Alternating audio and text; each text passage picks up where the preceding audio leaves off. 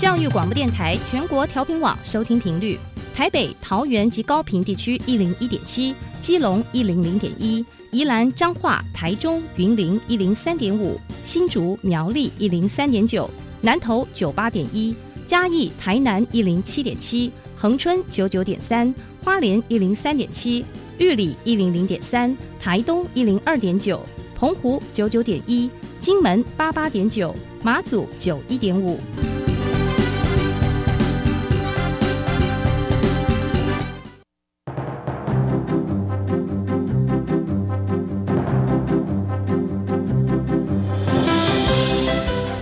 湾的教育要怎么做才能使孩子面对未来的社会呢？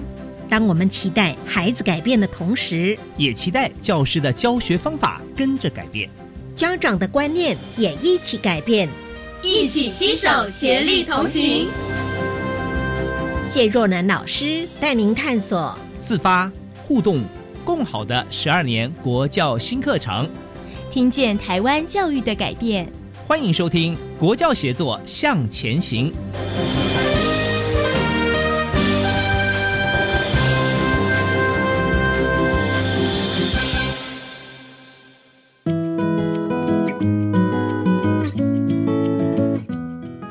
听众朋友，在周三的晚上一起收听《国教协作向前行》，我是若楠。今天呢，我们跟听众朋友分享是学校的创新学习，特地邀请到高雄市美浓区的广兴国小的校长跟主任来跟听众朋友分享客家小镇里的艺术人文之花这样的一个充满艺术人文气息的所在地。那广兴国小是如何融入到课程教学里呢？非常荣幸邀请到。钟一哲校长，校长您好，你好，是还有我们的黄国前主任，主任好，主持人你好，是我想对于广兴国小，不知道听众朋友有没有认识，或者是曾经去过呢？有浓厚的艺术气息的学校，我们请校长来跟听众朋友介绍一下。好，呃，广兴国小位于高雄市的美浓区。嗯，那我们在美浓比较边界的地方，再往后就会是我们的黄蝶翠谷。嗯，好，所以我们是在山脚下。啊，我们学校很小，目前只有六个班级，然后再加上幼儿园一班。那我们国小部的学生目前只有四十一位。啊，总数是四十一四十一位，然后我们的教职员十来位，这样子帮四十一位的小朋友服务。嗯嗯，不过我们社区里面其实还存在很多的老人家，那他对客家文化这一块其实投入非常多，他们也非常支持学校来做这件事情，所以我们也相信说，我们的孩子应该要认认识在地。从在地的生活出发，然后他们要理解自己身边发生了什一些什么事情，他们对学习才会有感。嗯，所以学生的背景是客家人居多，是也是嘛？嗯嗯嗯，我们在地爷爷奶奶带的，那留下来的爸爸妈妈其实。客家人居多，然后也有部分是外来的闽南，嗯，不过这比较少数，所以我们算是比较纯粹的客家庄。是，那既然在地有这么浓厚的艺术客家气息，所以要融入到学校的课程里面，也有很多很多的资源。但是老师跟主任们也要很多的一个设计和安排备课啊，让这个可以互相的融合。是，所以哎，我们学校其实蛮好的，因为我们学校有。呃，大概一半到三呃三分之一到一半的老师是我们在地的老师，所以呃，像我们黄主任他也是在地人，他他就是广兴国小毕业。啊，我正要问你，这就是广兴校友。是，然后毕业就回来学校，嗯，那我们也有在比较深耕的老师，就在在在地的美容人，所以他们对我们那边的生态啊，然后对客家文化这一块，其实。非常了解，那我们就非常希望说这些老师可以帮我们做一些课程上面的规划跟安排，嗯，那我们就大家一起学习。好啊，那我们是不是也请这个在地就是广兴校友 又回来任课的主任跟听众朋友分享一下？对，在还没有担任主任之前，对于自己所生长的这块土地的客家文化是理解的吗？对于文化理解的部分，其实也是透过。老师先跟我们讲啊，然后我们就是像我们那年代是野孩子那年代，下课了老我们也没有像现在小朋友去补那么多习，下课就是我们自己的福音堂自由时间，嗯，所以我们三五好友朋友邀一邀，就会去巡礼我们的社区，哎，到处都会都是我们玩的地方，像宫庙啊、田里啊，嗯，其实这些地方都是我们会去的地方。所以对于在地文化部分，是虽然没有那么深入啊，因为我们就是看的就是自己的自己生活上的东西而已，也不是说这是我们文化要去跟外面人分享，就理所当然的就知道我们我们自。遇到什么生，我们在过什么生活，就跟他们接受这样子的。嗯，那如果要比较深根的一些关于文化部分，反而是我们社就镇上的会比较。多像一些东门楼的，那我们那边比较属于自然生态的啦。嗯。嗯，就是因为我们靠近环内，刚刚校长讲，我们是靠近环内翠谷，对，所以反正我们介绍的点是以那个为居多，就说哎，我们是自然生态去游玩的玩乐的点是以自然生态为主，嗯，了解在地文化是以自然生态为主，反正反而偏向那个文化的人文文化部分，就只有离我们最近就是宗庙的文化，嗯。嗯。嗯，好，所以学校所在这个地理环境的不同嘛，对，好，但是老师小时候是在这样的一个自在的氛围当中，早就已经开始巡礼了哈，所以现在融入到课程里面啊，可以是得心应手哈。好，那我们讲到是所在地这种自然生态的课程，那怎么样呃操作，怎么样发想呢？让我们的这个学校的同学老师啊，在这个其中可以领会到。呃，我们在九冠的时代，其实就有校本课程。嗯，那时候我们有一个在地的主任，他他就发现说，哎，其实我们广新庄里头有发展蓝染，在非常早期的时候，所以那时候就会有一些经济的作物，然后来打蓝制电。所以他在想说，那为什么中断了？那我们是不是有富裕的可能性？所以这是我们目前染香是这一支课程的起点。好，所以其实它发展很早，就是九冠的校本课程就开始了。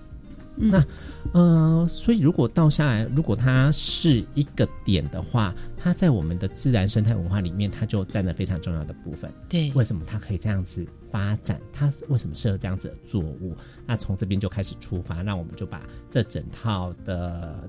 蓝染课程，然后把它当做我们的校本课程在发展。是，那在这个过程当中，其实就会包含很多人文底蕴的东西。那它会关系非常大的就是我们的课语，因为有一些呃文化上面要用语言来传达，或许它课语就有一些融入的点，那它也会变成是生活的一个部分。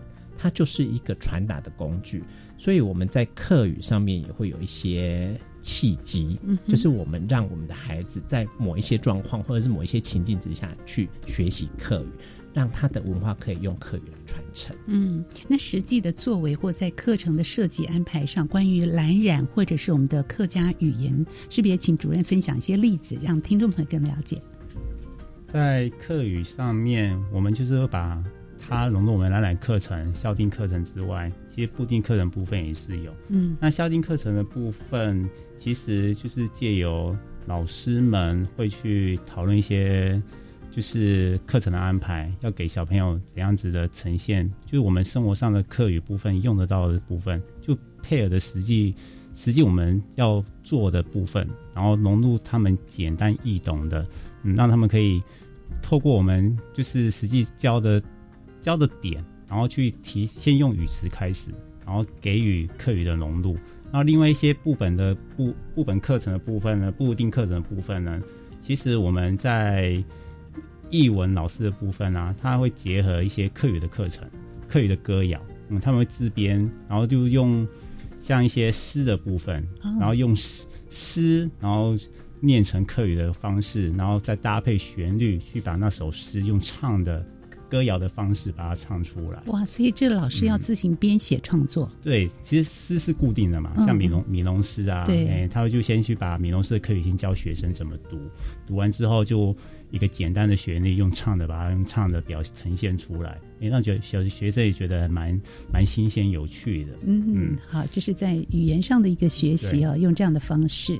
那蓝染的部分，学生也要实际的从呃源头元素开始制作起，到最后的产出吗？是，嗯，那个是整套一个大课程，我们校定课程的部分。嗯哼，其实我们因为它是跟文化有关嘛，就会像刚刚校长讲的，他我们会先大致的跟学生聊，先聊到说，诶，他的跟我们的文化有什么关系？我们怎么在我们学校是发展这个蓝染的这个东西？诶，他以前跟就是他历史脉络是什么？这是我们跟像说故事的方式一样跟小朋友介绍。那介绍介绍完要安排我们的。课程部分当然就要从起初的哎种植那些植物是怎么来的，但如何去就要去播种。那播种方面，播种完就是要播种叫育苗。好，整整套的课程就是有播种啊，有育苗啊，有移株啊，田间管理啊，然后接着是打蓝字垫，然后是设计蓝字。那播播种的过程。我们就当然就是有些学生家里面，我们是农家子弟嘛，嗯嗯，所以其实有一半的学生其实他本身就有务农的经验，所以他们在田间不是不用不用还没有到田间的时候，我们只要提到这个，那小朋友我们就就询先询问我们要怎么样去种这些东西。那种这个是之前它其实是一个种子，那种子要怎么样去把它育苗出来？对，哎，小朋友其实他们不用我们讲。他们就有家里面有一些经验的，就会去告诉其他同才，我们我们家里面像种菜是怎么育苗的。只是我们男人很特别，它的种子不是像外面种买的那个菜苗，直接就一颗一颗直接可以种下去的。我们男奶它它是一个在那个壳里，这算那算一个包在壳里面，我们要把那个壳搓掉，里面要用的是里面那种小种子，嗯，那个小种子去做。泡水啊，然后的过程让它容易容易发发芽，嗯，这个都是我们课程里面去设计让小朋友去学到的东西。所以这手动要让那个外壳去除。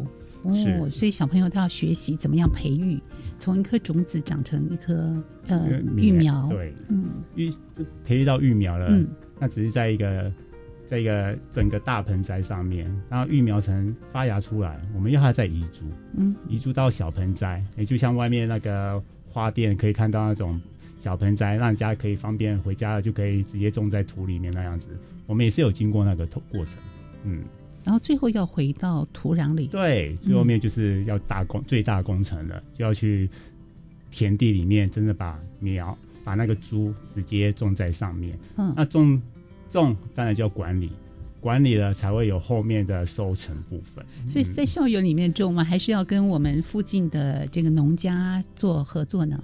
我们很幸运，就是我们有校友，有就在我们校园的隔壁而已，他就原无偿的提供我们农地教学用的，对教学用地。那我们就利用那个田来做我们的校定课程。嗯，哇，这行之多年。校长刚刚说，从九冠一开始的时候就有。是，嗯嗯。不过，呃，因为它有一个发展的历史。嗯。呃，蓝染这一块，其实我们在外界听起来，它会是一个工艺。对。所以它需要有一些技术，而且通常在外面会比较偏倾向于后端，也就是从染布开始，就设计染布，然后制成成品。它比较没有前端的这一段，也就是从种子开始种木兰，然后到打蓝质店。嗯，那这也是我们想说，我们在地其实就可以种木兰这个植物。然后为什么会把木兰放到我们的校定课程，也是因为我们在地农作或者是食农这一块，其实跟小朋友的生活息息相关，所以我们才会说，我们是是不是有办法从一颗种子。开始，然后到最后的成品，都让小朋友去经验过。嗯，所以还包含木兰它其他的功能吗？比方说，我们刚刚听到是蓝蓝染的部分，是要认识这棵植物。是，嗯，呃，我们没有让他们做太深入，但是我们会让他们经历过这个历程。历程，就像刚刚主任所说的，我们在播种子这件事情，其实小朋友他们就会有很多发想。哎，就是我们刚开始是。老我们老师说，嗯，我们让它泡水泡软了，比较好剥，因为它是豆荚，嗯，那个种子在豆荚里头。那我们老师就说，哎，我们泡水好了。可是有另外一个老师说，这样子太慢了，我们把它装在塑胶袋里面，用搓的，哦，就是把把那个豆荚搓破，就是啊，就是塑胶说啊，那个种子就会掉出来。所以其实就很多方法会出来，那小朋友就会学到很多解决这件事情的方式。是那豆壳呃，那个豆荚跟果实跟我们种子如何去把它挑出来，比较节省时间。嗯，然后我们老师说啊，如果放在水里面好不好？我们就会让孩子看到种子会往下沉，豆荚会浮起来。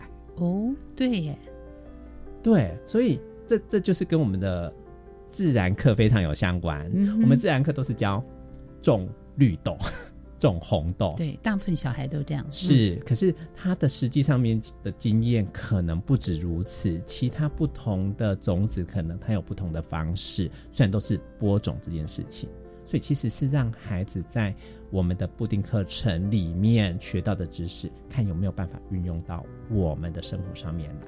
我想这应该是校定课程的价值。嗯那在这个过程当中，其实我们老师也在尝试，所以呃，就我们十二年国教这样子看下来，我们在课程经营这一块，如果老师可以走在前面，哎，带领的孩子去尝试这一些事情，或许我们就可以知道说，哎，原来我们的生活里面用到了很多我们学习的知识。对我们这个知识就不是在以前想说是课本里面的死知识，而是能够活用在我们生活当中。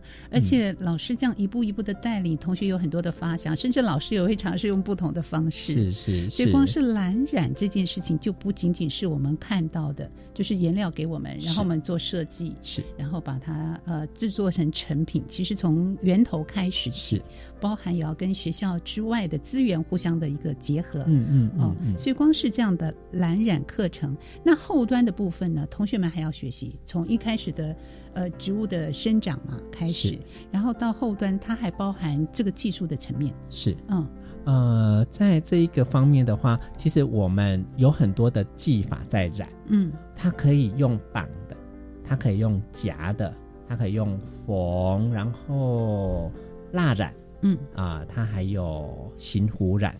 那我们就把这一些技法轮流的带低、中、高年级来教给孩子。那我们学校后来讨论的这几年讨论下来，就是说，其实孩子如果他一次的技法只做一次，其实对孩子他没有太大的学习，我们就是会觉得我们的孩子是不是他可以有两次以上的机会？所以我们一个技法会安排上下学期是同一个技法。那老师的想法是，如果他上学期是失败的经验，我们就必须要去讨论为什么会失败。那在失败的过程当中，他是不是可以做修正，然后找出他的盲点，在下学期要染的时候，他可以把它做一个修正跟调整，那让他的作品会更趋于自己的想象。对，这也是教育最可贵的地方。是哦所以不是急着做完一件成品。是，嗯没错。所以我们去年就发现说，哎，我们在缝染的时候，缝一缝，我们画了一只兔子，然后把兔子的外围给缝起来，还要把它拉紧，拉紧的部分它才会染不到颜色，对，它才会是白色的。嗯，好，所以如果你没有拉紧，你就不会有那一个形出来。所以我们的小朋友就发现说，诶，我的兔子少了一只耳朵。当他在下学期在做缝染这件事情的时候，他就会特别小心，我设计什么样的图形比较容易成功。嗯，然后我在制作的时候，我需要调整哪一些细节？我觉得这个就是一种学习，而且它可以利用错误的经验来精进下一次的实作。是对，在是不同的试错的过程里面，找到更适合自己的方式是。哎，会不会也有些意外的？就是我可能设计是这个样子，但最后产出却是一个意外的美丽呢？当然有啊，嗯像小朋友他原本要设计，他原本打算的设计就是设计出来想要设计的是一个爱心，嗯，然后实际上因为所有在绑的过程里面，就是在制造过程里面，最后面的成型到底会呈现到怎样子，还是要有要拆完拆完那些染完之后拆做拆了之后才能去看到，除非除非是型糊染部分啊，因为型糊染部分是直接就是一个模子一样，然后把那些就是定型的一些意直接用在衣服上面，那个比较知道是图形长什么样子。嗯，像你用绑染、抓抓染的部分，都是你要先有那个设计感，设计了，然后设计出来之后呢，你实际上去操作了，然后拆完染完之后，拆完之后才会有那个结果出来。那小朋友那时候的他原本设计的爱心的部分，结果出来像。猪鼻子一样，他自己也觉得很有趣。然后，但是我们这时候当然就要去探讨说，诶，跟你设计的怎么差这么多呢？哎呀，那我们之后是不是用什么样的方式去做修改，才会比较偏向你要的那种样式出来？哎，跟你设计的原貌会趋近于你设计的原貌。嗯，其实这部分其实我们校定课程真的就要融。会融入到我们的领域课，就是融领域部分，都要运利用到我们领域所学的一些知识。像有些是属于对称图形的，嗯，哎，数学上的对称图形。那小朋友如果立懂了这个概念，哎，他可能绑一个地方，然后用折页的方式，它呈现出来的就是一个对称的图案，哎，就有一个几何图案出来。哎，这些他们都是可以去了解的。用圆珠子绑的，当然就呈现圆形的图案，但是它那种圆形图案有点像那种。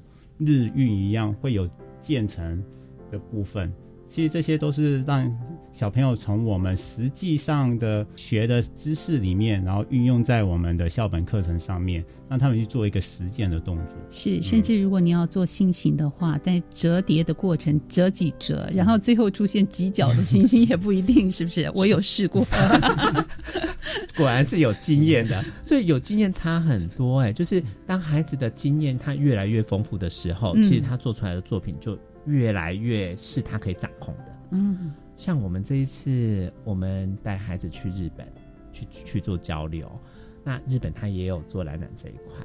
那我们现场就是有一些孩子是有接触过染染的，我们的孩子，然后也有一些孩子是没有接触过染染的。啊，同样都是在那边做，同样都是花三十分钟去设计，可是大家就会觉得我们广西的孩子做出来的东西的确是比较有质感一。点，所以就会觉得，哎，那个校长，我觉得听得很感动啊。他就说，其实这就是素养的教学，嗯，他就是在无形当中他养成了，然后他在无形当中他就展现了他目前的能力。他说，所以你们的课程真的是有价值。他会觉得这个东西并不是一时一刻，只是技术。他必须要去理解里面的原理原则，他才有办法去做出他目前的这个样态。嗯，所以这样子一个经验，其实如果回馈到老师们身上。其实老师们会很有成就感，说：“哎，原来我们的课程其实它是可以让孩子有发挥的空间的。”是我们看到很多的细节，很多的用心在其中，而且校长一直说，这是孩子们此时此刻他的能力就在这里。不但孩子自己建立起信心，而且做了最棒的一个国际交流。是是，对，在在这个方面，其实我们有让孩子去分享这个课程。就是简单的，因为他必须要克服语言上面的问题，所以我们就是让他用简单的英语去跟日本的小朋友去做交流。可是不管对方听得懂不懂，可是交流这件事情，他愿意站上台面去分享这件事情，对孩子是很重要的，因为它是一个自信心培养的历程。就我们一个偏乡小校，如果我们的孩子可以去跟国际的孩子去做交流。我想他未来他会觉得没有什么事情，他嗯 做不到的。对，就是他有能力，或者是他愿意尝试。我觉得愿意尝试这件事情非常重要，因为对孩子而言，啊，创新这件事情，其实我们可以把它分成是大创跟小创。大创就是这个世界上真的是没有过的东西，把它创造出。可是对我们小学的学生而言，其实它就是小创。在自己的生活经验、自己没有经验过的，把它创造出来，它就是小创。即使之前已经有人做过，那让孩子有去尝试那一种创新的那个机会，对孩子他的未来的影响，我觉得他是指日可待。是小的改变会带来大的变化，是从小的地方开始做起，这就是小创的可贵之处。我们休息一会，待会回到节目当中，继续请校长跟主任跟听众朋友分享喽。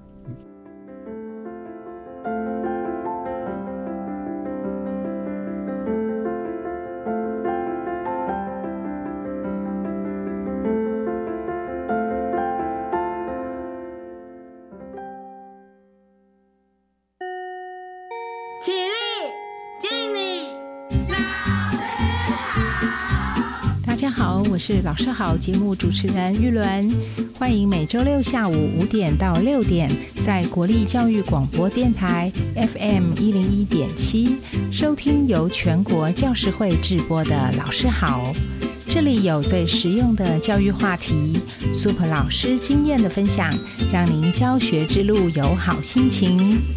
你有被诈骗过吗？有啊，比如之前有人推荐我购买游戏点数，千万不要贪图便宜购买来路不明的点数，即使是网络上认识的亲友，也应该进行查证。我也曾经结交过网友，一开始对我嘘寒问暖，后来就假借名目借款，所以要记住防诈骗三 C 原则。哪三 C 呀？冷静，calm down，查证，check it out，拨一六五，call one six five。以上广告是由教育部提供。哇，你怎么带这么多钱呢？而且还折成这样，就懒得拿去银行存啊。这样很不安全呢，要存回银行才能让钞票太旧换新，又可以赚利息。钞票太旧换新？对呀，银行会把大家存入的旧钞挑出来，换成干净的钞票让大家提领，这样才能维持市面上钞票的整洁啊。哦，原来如此。旧钞回得去，新钞出得来，全民一起来。以上广告由中央银行提供。大家好，我们是台湾弦乐团，我们都在教育广播电台。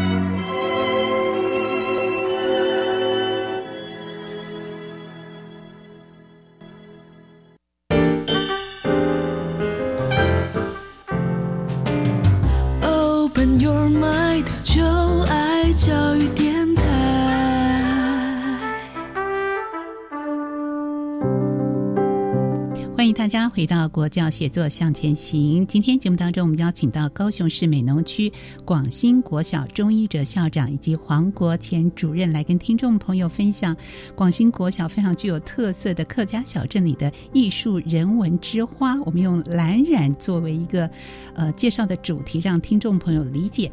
在美浓呢，其实大家都知道它是一个非常有特色的客家小镇啊。那学校怎么样把这个人文自然兼具的美浓特色融入到？学校的课程里面呢，蓝染是一个非常非常好的媒介，从种子的种植到培育，到最后成为染料，而且同学们要设计安排，每一幅作品都是独一无二的。你再叫他做一模一样的，几乎是非常难的一件事。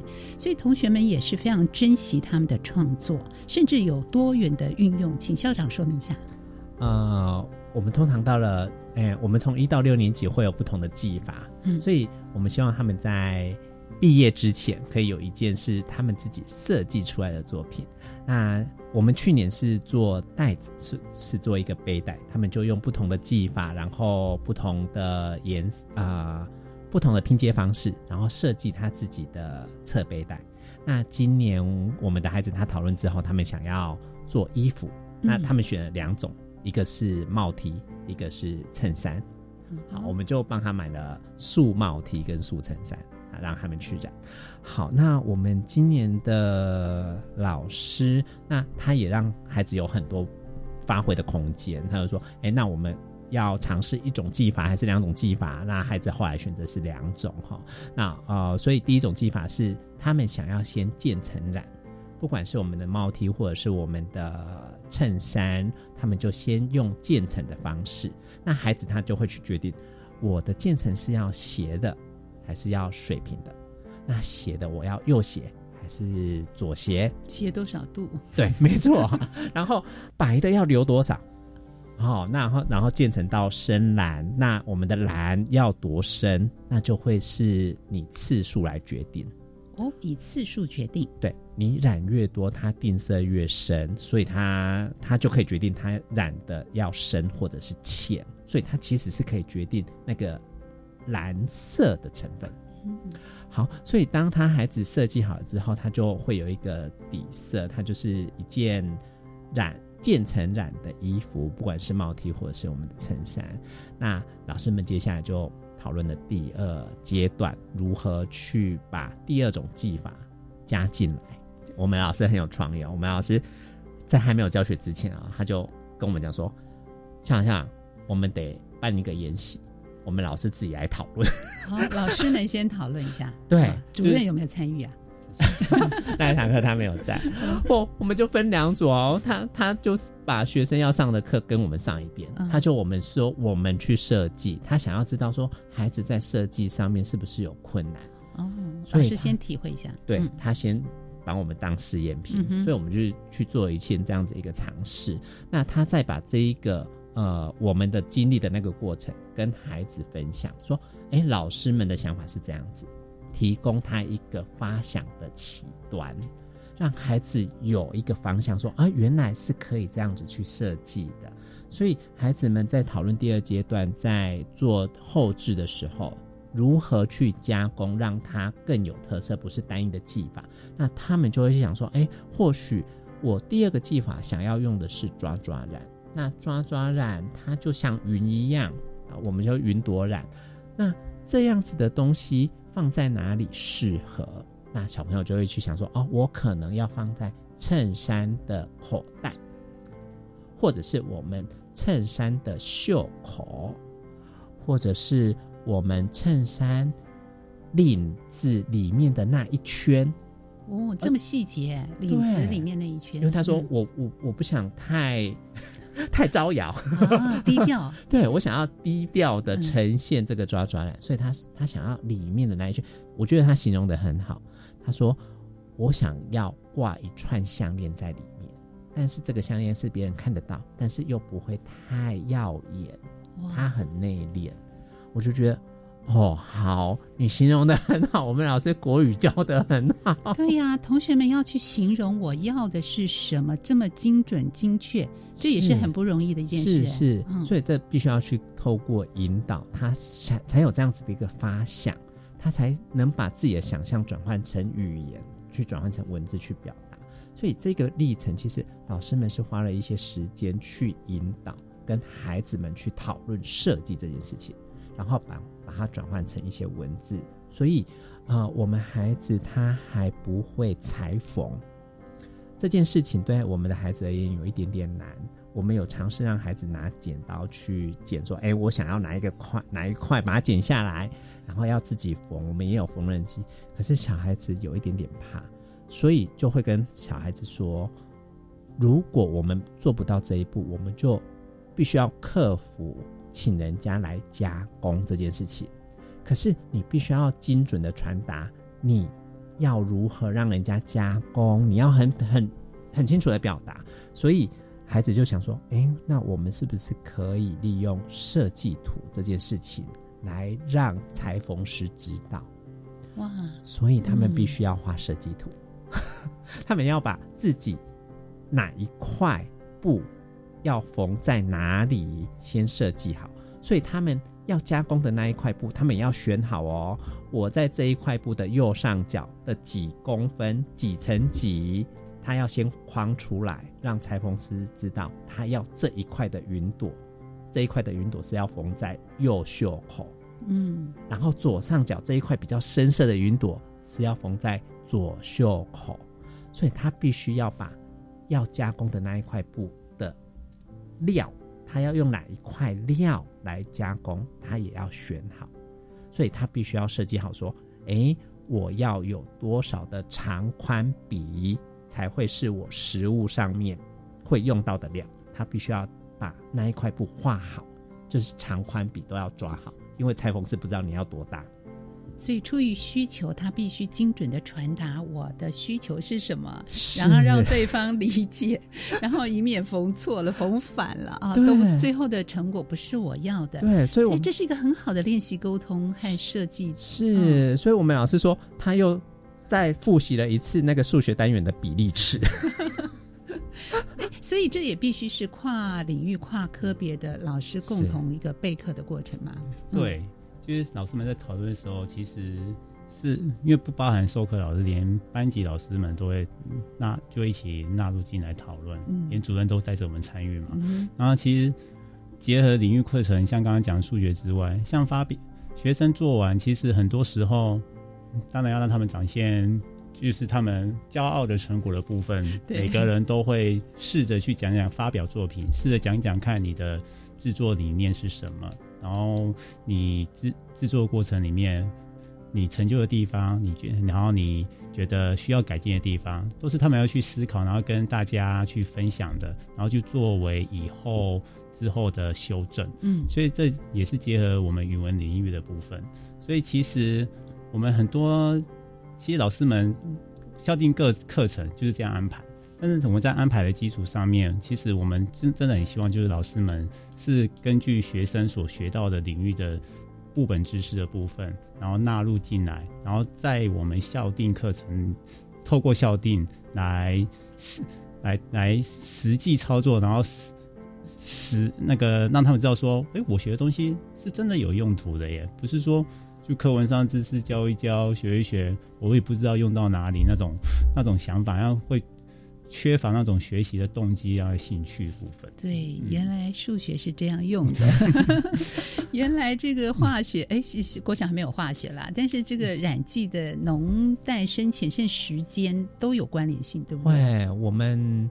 今年还没有做到这个地步，我们今年的进度比较晚，因为今年缺水，所以我们植物长得比较慢。我们预计在下个礼拜才会进行打蓝致电。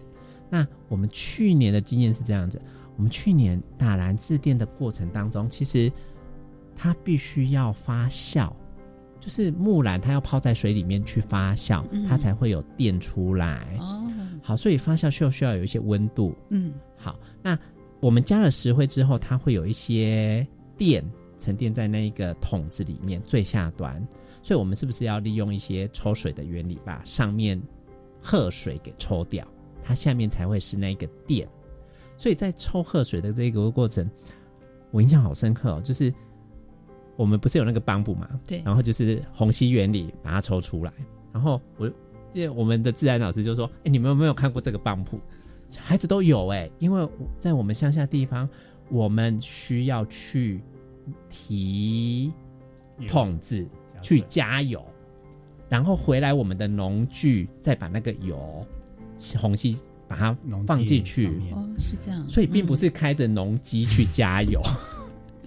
所以虹吸现象在我们农村生活非常常见。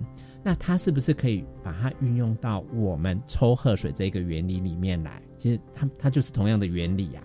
好，所以这个过程当中，老师就就复习了虹吸原理这件事情，然后也帮孩子复习一下。哎，我们农具就是这样子加油的，你们家就是这样子加油的。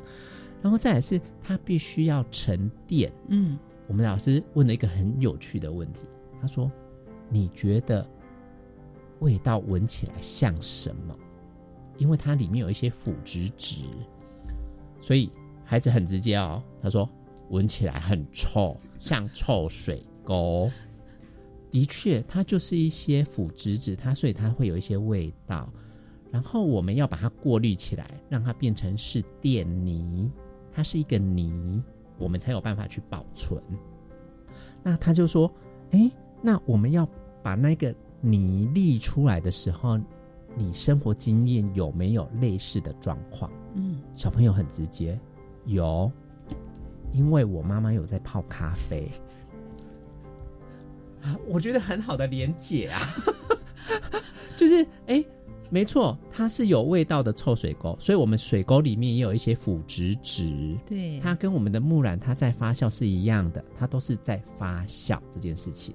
那我们在过滤，我们希望有一些蓝电出来的时候，其实它就是过滤的原理。对，那它跟我们生活经验咖啡你想象得到的那一个绿是一样的，只是一个臭一个香。对，没错，但是它是不同阶段。但是孩子可以去做类推，嗯，其实这件事情很重要，因为他在课本里面学到的知识，如果他有这样子一个类推的经验，他就知道以后如果遇到类似的问题。他如何去解决？嗯哼，我就是分子大跟分子小嘛。我的那个绿布就是我是用布还是用纸嘛？对，所以这这件事情就让孩子有一些经验，说哦，原来我可以用这样子一个知识原理来解决事情。所以在这样子一个历程当中，孩子都会有不同的问题产生。好棒啊！就是在每个环节里面，其实我们都可以看到很多很多想要思考、发想的方向，有很多的学习。我相信呢，同学们在这个过程里面，如果老师细心的带领，一定可以感受到很多的用心在里面。那对于老师们要共同备课啊，或者是共同来为了这项的很重要的校定课程，呃，我们这是呃。校定的课程嘛，哈，是来共同的努力。呃，中间也会遇到一些难处吗？是如何克服的呢？嗯，呃，老师是需要时间去酝酿这些课程，所以其实我们并没有期待我们的课程一步到位。是，其实课程它就是要持续发展，也就是说，目前我们的孩子能力到哪里，我们就设计到哪里。好，例如说，我们这一次，然后我们每年都在做同样的事情，哎。就是我们都从播种开始，然后移株，然后打蓝致电，然后设计。虽然设计有分低中高，可是前端我们每年都在做同样的事情。所以外部有人就会质疑说：啊，你们一到四年级每年都做同样的事情，是不是有学习的意义？所以我们老师就会讨论说：那我们既然都要，因为小校你不可能再去分年段，一年级负责种，然后二年级负责啊。都要大家一起来，所以我们今年就讨论的一个方式，是我们让高年级的孩子带低年级的孩子做。好，就从播种开始，从育苗开始，老师都退到协助的角色，让高年级的孩子去带低年级的做。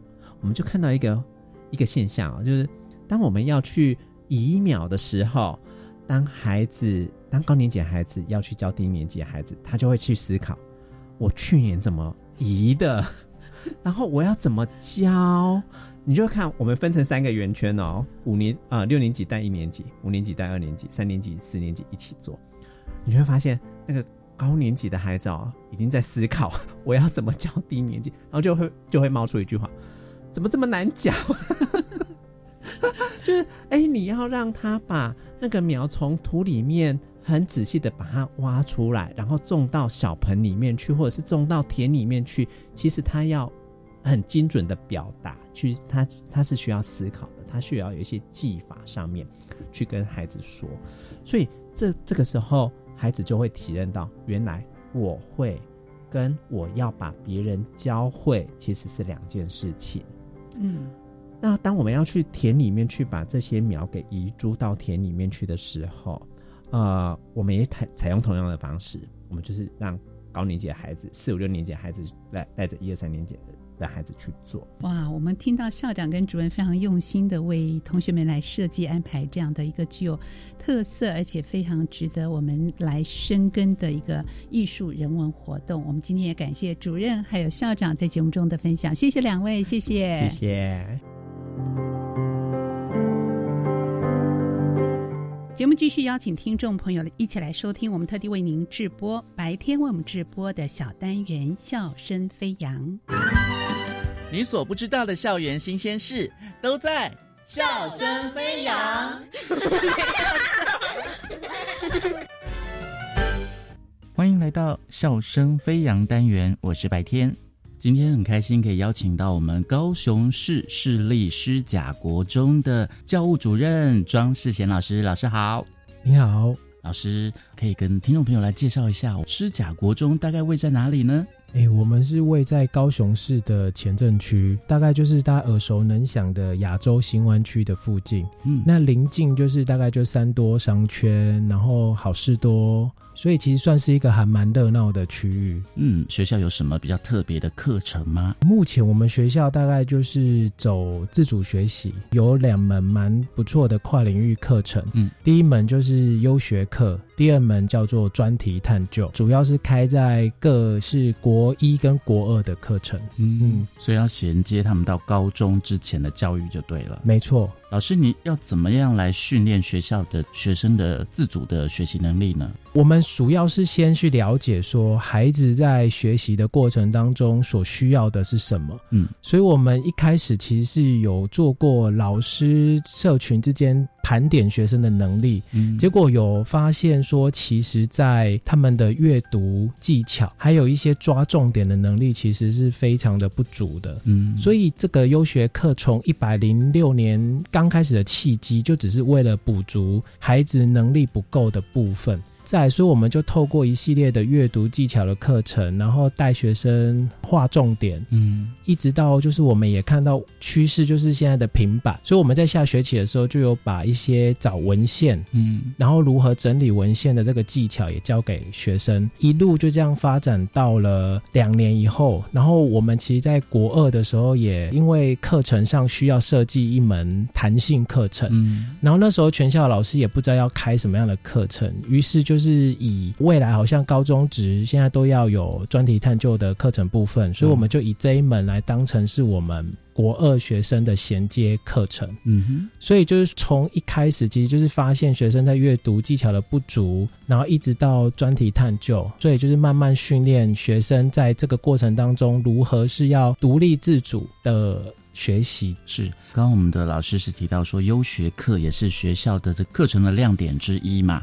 那还有就是专题探究，学生是以分组的状况来实施嘛？哎，没错，学生是以分组。大家都知道分组其实算是一个还蛮难的，就是算是要怎么好的分组，其实是蛮难的。所以开始老师采取的分组的模式，就是先是老师有设定，对，一定要找组别当中有。能力比较好一点点，带领能力比较好的，然后搭配一些比较还要在学习的学生。嗯开始其实我们是搭建专题探究的基础能力，所以其实老师是提供很多的音架，是，然后让孩子可以跟着练习。到了下学期的分组的部分，就会变成是让孩子依兴趣去找寻自己志同道合的组别。嗯，然后因为到下学期开始就已经是要是独立发展，等于说是一个报告。嗯，然后他是要是学生喜欢的主题出发，是，所以分组上会上下学期有所不同。嗯。嗯，所以老师刚刚有提到说，每个同学都要领导别人，也要被领导，没错，就有这种团队的精神就对了。是是是，嗯，不要只是说，哎，我全部都跟资优班的资优生在一起，对，这样我就欧趴了，不行。对。因为组别里面的工作非常多元，如果只靠组长一个人做，其实组长真的会很累，而且有情绪。对，其实如果说比较能力还在学习的孩子，其实如果说帮忙打打报告、整理资料，其实都是可以帮组别。是对。那庄主任，你提到说，就是学生有很多的改变嘛？那老师在这个教导学生的过程当中，有没有什么特别的启发呢？哎，有哎，其实也是我觉得我们学校蛮特别的一个经验。其实因为这堂课是跨领域，对，它非属国文、数学、自然等等的单一领域的老师，嗯，所以是我们的领域的老师是从不同学科里面一起组合出来的。嗯然后每个老师其实都是算是尝试不同于以往自己舒适圈里面的教材，是这些教材都是要重新共同共备研发。嗯，老师也会很担心。说，哎，到底我可不可以？然后学生可不可以做到我们的要求？但是在不断的过程当中，其实像我觉得主任算是也扮演一个还蛮重要的角色，嗯，因为他必须要以身作则的带老师从这个共备的过程当中，例如去研发课程，是对，然后例如说可能我要公开观益课。然后让老师观摩说这堂课到底我们这样设计上会不会有一些问题？嗯，然后再来就是我们共备的会议时间、会议的主题、会议的内容一定要很精准，不然其实老师都会大家都很忙啦。嗯，对，所以其实我们都很珍惜每一次共备的时间。嗯，再来我会去承接很多跟我们课程发展相关的研习，是主要是其实帮老师增能，也是帮自己增能，因为其实我如果可以更熟悉这门课程的话，我在带领上也会更加的得心应手。嗯，然后再来就是从这些过程当中，就是可以看到老师慢慢去相信这样子的改变，然后我们又搭配了像高雄市的专案计划，就是类似我们写了专题探究这个自主学习的这一本书当中，我们在今年的四月十五号其实有个发表会，嗯，当中就有邀请老师跟学生到现场做一个发表，是，然后原来在从孩子的口中听到，就是原来对这个课是多么的喜欢，然后跟学习到。然后也让老师其实有个定心丸，说：“哎，原来我们这样做是对的，而且孩子的成长是看得到的。”是，所以这本书是发展师甲国中的自主学习记录本就对了。不是哦，是不一样，不一样，不一样。嗯，这本书主要是记录我们这三到四年的历程，就是我们在自主学习这个过程当中做了哪些事情，然后及学生的改变。这样是。最后，庄主任要不要跟大家来？分享一下，就是未来我们视角国中会朝着什么方向迈进啊？还是说有什么你自己个人的梦想呢？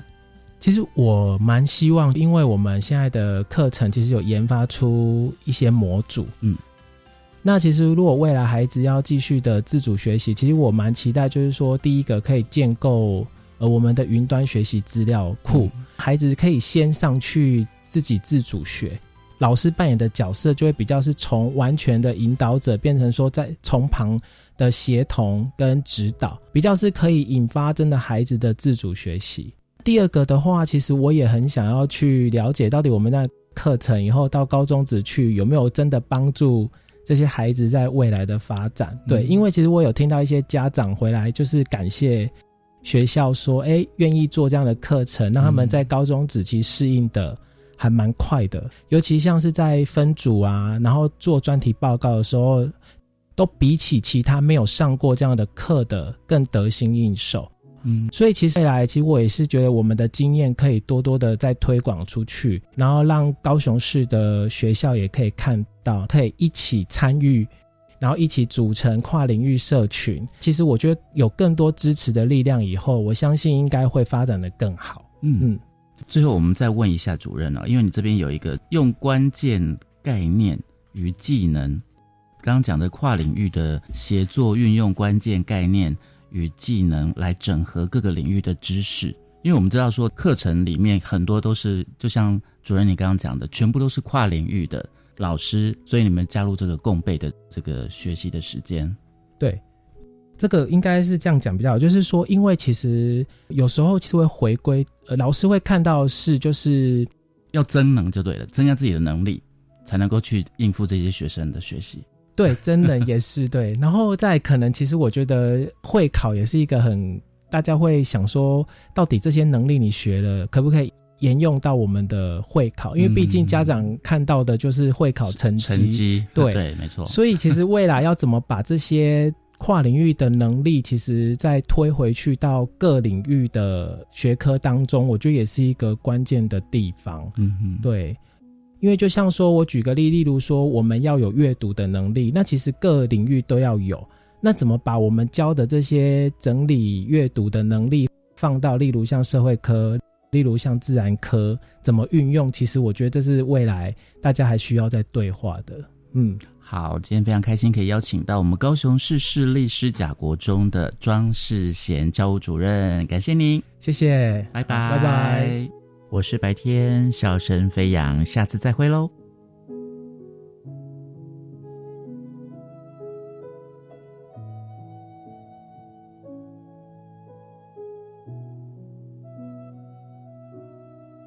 好，今天节目呢就进行到这，非常感谢您的收听，也欢迎听众朋友可以上网订阅我们的 Podcast 节目《国教写作向前行》，欢迎在每个礼拜三的晚上按时收听。我是若楠，下周见喽，拜拜。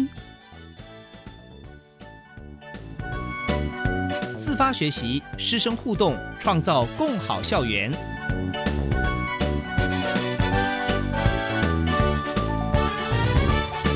国教协作向前行节目。由教育部提供。